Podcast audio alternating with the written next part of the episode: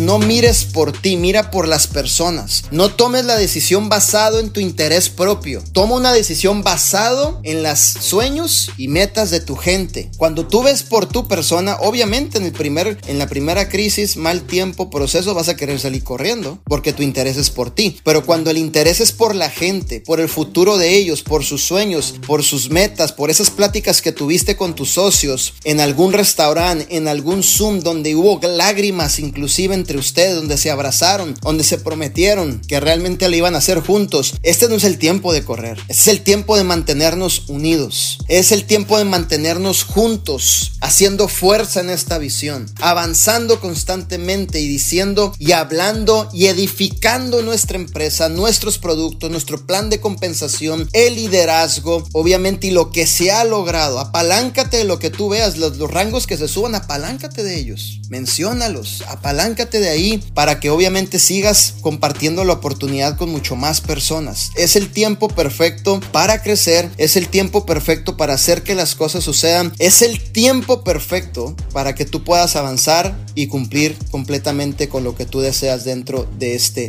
proyecto.